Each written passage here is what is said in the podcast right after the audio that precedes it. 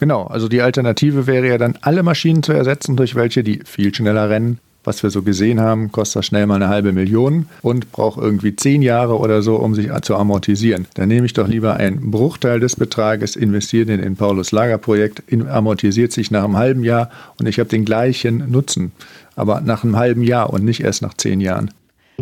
Willkommen zu Goldgrube Lager, dem Podcast für cleveres Lagermanagement im Bauhandwerk mit Doris Paulus. Wir liefern Ihnen ein komplett funktionierendes System für Ihr Lager, mit dem die Geldverschwendung und der Ärger im Lager endlich aufhört. Und zwar so, dass Sie von Ihren kompetenten Mitarbeitern entlastet werden.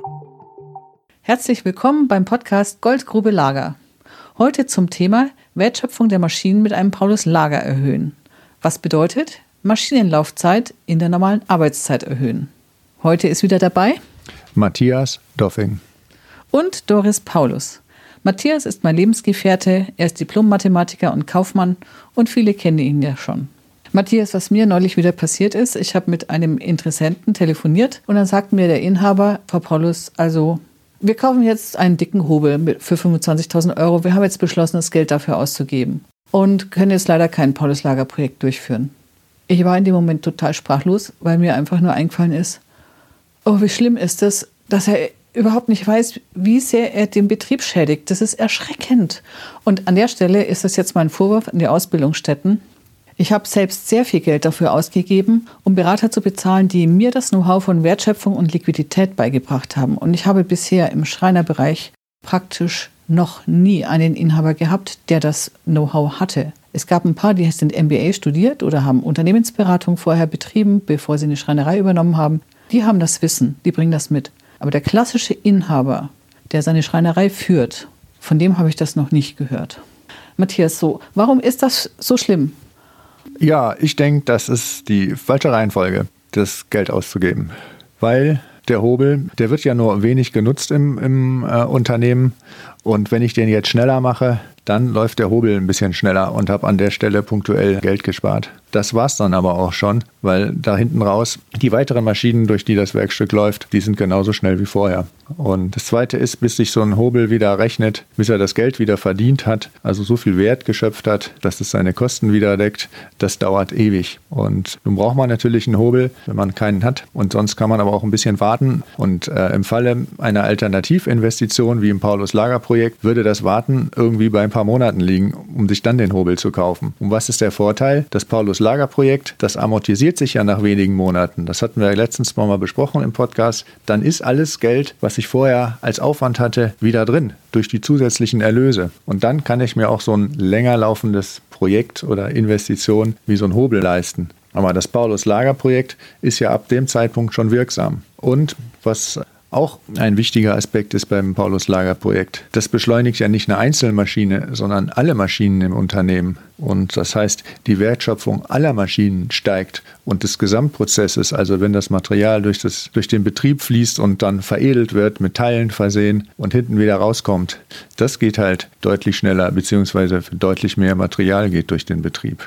Und wie gesagt, die Amortisationszeit bei einem halben Jahr ungefähr, dann ist das Geld wieder drin. Und danach kann ich mir dann den Hobel kaufen und habe gleichzeitig den weiteren Nutzen aus dem Paulus-Lager-Projekt. Würde ich es umgedreht machen und warten, bis der Hobel das Geld wieder eingespielt hat, in zehn Jahren würde ich erst dann den Nutzen aus dem Paulus-Lager-Projekt kriegen, wenn ich mit dem Geld handeln würde. Das wäre eine schlechte Idee.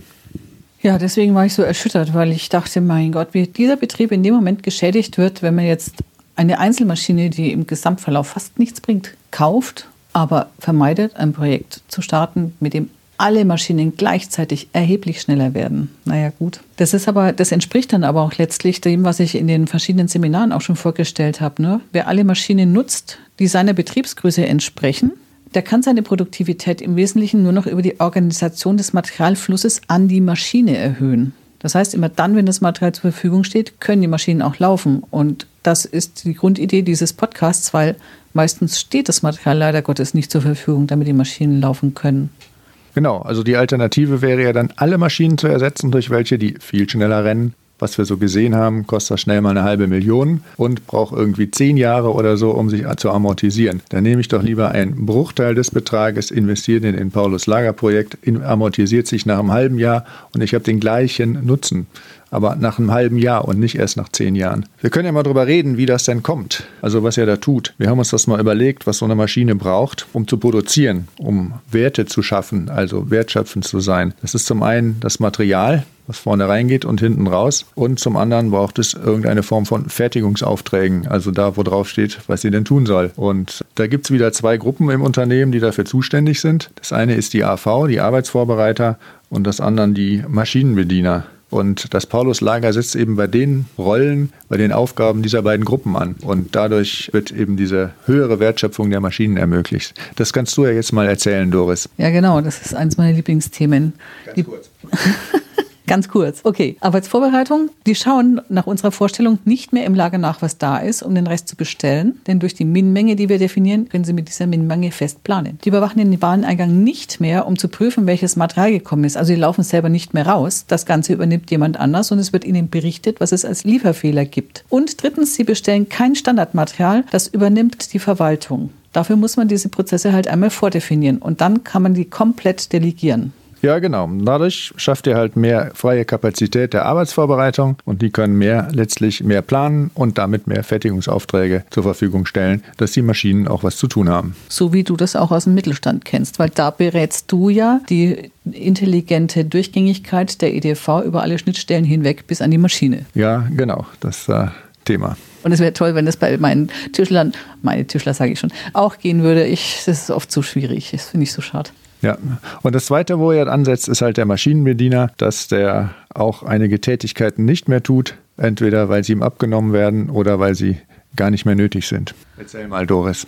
Ja, ein Klassiker ist, dass die Leute, die in der Maschinenhalle stehen, an der CNC, an der liegenden Säge und am Kantenautomat dann auch noch Material entgegennehmen, weil sie halt diejenigen sind, die da sind. Und das machen sie für ihre Platten. Und weil sie eh schon gerade da sind, können sie das nachher auch für das Magazinmaterial, für den Lack und so weiter, also für alles. Nachher machen sie die Warenannahme und was steht dann? Na, der Maschinenpark. Es wird nichts produziert. Dann programmieren sie auch die Maschine nicht mehr, wenn es nach uns geht, weil dann die Maschinen, die EDV-Daten komplett durchgängig sind bis an die Maschine. Dazu hilft es, einen definierten Artikelstamm zu haben, mit dem ich eine CNC-Bibliothek aufbauen kann. Dann kann das nämlich auch funktionieren. Das ist die Grundlage, ist die Artikelliste mit uns. Und außerdem suchen die Menschen an der Maschine auch kein Material mehr, weil das Material ist da in dem Moment, wo ich es brauche, und zwar an definierter Stelle, weil es in den Lagerorten so definiert worden ist. Das heißt, das Suchen entfällt komplett. Ja, da sparen die schon einige Zeit ein. Der Maschinenbediener, der läuft da nicht mehr rum und tut andere Dinge, sondern er kann die Maschine bedienen und damit wieder Werte schöpfen. Das Ziel ist ja, dass die Maschine mit Material und auch mit Fertigungsaufträgen kontinuierlich versorgt wird. Ja, genau, weil nur dann kann sie produktiv sein. So, das wiederum erhöht die Wertschöpfung und damit den Gewinn. Und das macht ihr halt mit euren Prozessen für alle Maschinen gleichzeitig und so, dass die gesamte Wertschöpfung über alle Maschinen erhöht wird und wirklich die Durchlaufzeit und die Durchlaufmenge oder die durchgesetzte Menge entsprechend erhöht wird. Und wenn ich dann an die Aussage von dem Inhaber am Anfang nochmal denke, dann ist das ja eine massive Trübung. Also er kauft ein Stück Metall, weil das kann man psychologisch gesehen anfassen. Und die Prozesse durch eine Beratung kauft er nicht, weil man sie nicht anfassen kann. Ne? Ja, das ist so, so eine Name. Die Maschine kann ich anfassen und die Prozesse nicht. Da weiß ich mit der Maschine, was ich da ab. Mein, so ein Auto zum Beispiel, wenn ich das mal nehme, das kann man schön streicheln. Aber ähm, die Prozesse halt nicht. Aber ähm, das, genau, das wird auch noch vom deutschen Steuerrecht unterstützt. Die Maschine, die kann ich in der Bilanz aktivieren und dann schön über die Jahre abschreiben. Und die Prozesse, die optimierten erstmal nicht. Die Maschine kann ich auch wieder verkaufen. Die Prozesse kann ich nicht verkaufen, wenn ich das Unternehmen mal auflösen möchte oder so. Außer ich verkaufe ein gut strukturiertes und organisiertes Unternehmen, da kriege ich für die Prozesse richtig viel. Die sind nämlich werthaltig. Die Maschine ist nur noch ihren Zeitwert wert. Und wir haben mal gerade nachgeguckt bei Gebrauchtmaschinen, der ist nur noch ein Bruchteil des Neupreises. Wenn man Glück hat, kriegt man noch 10% dafür. Und das heißt, der Wertverlust ist enorm. Schneller als in der Bilanz sogar. Und das Paulus-Lager-Projekt oder die Prozesse sind da werthaltig. Die schaffen nämlich Werte. Und ja, also die Maschine, da hat man den Aufwand schön gestaffelt über die Abschreibung. Das sieht nicht so wild aus. Dafür ist auch der Nutzen entsprechend langsam. Beim Paulus Lagerprojekt, da wird der ganze Aufwand sofort fällig. Das ist erstmal blöd, aber der Nutzen, also der Ertrag, wird auch fast sofort fällig. Es dauert ja nur ein paar Monate und dann ist das Geld schon wieder drin. Während bei der Maschine warte ich ewig, bis es sich endlich mal gelohnt hat und die Maschine wirklich ihr Geld verdient hat. Also du sagst es jetzt nicht, um jemanden schön zu tun, also mir auf Deutsch, sondern du meinst das wirklich auch als Kaufmann, oder? Ja, Genau. Und da gibt es ja auch irgendwie noch die Idee, man kann die Maschine wieder verkaufen, wenn mein Unternehmen mal in eine Krise gerät. Ja. Das ist ja auch eine Trübung. Ja, das kann man. Wir haben festgestellt, die Restwerte sind häufig sehr gering und dann habe ich ja auch einen gewissen Zeitdruck, das zu verkaufen.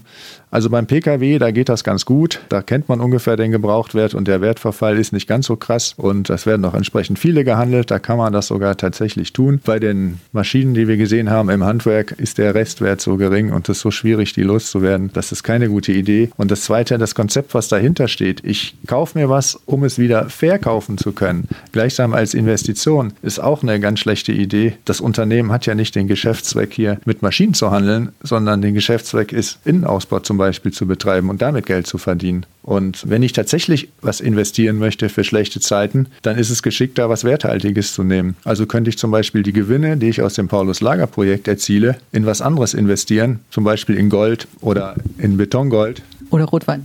Oder Rotwein. Und das ist deutlich werthaltiger. Um, dann könnte ich das in der Krisensituation wieder liquidieren.